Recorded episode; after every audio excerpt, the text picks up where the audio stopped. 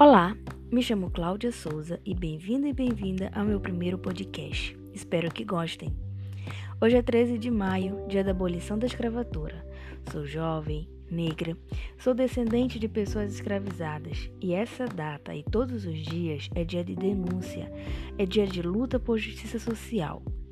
Quando a escravidão, entre aspas, acabou, o negro não teve acesso a terras, bons empregos, moradias decentes, educação, assistência de saúde e outras oportunidades disponíveis como os brancos tiveram e ainda têm.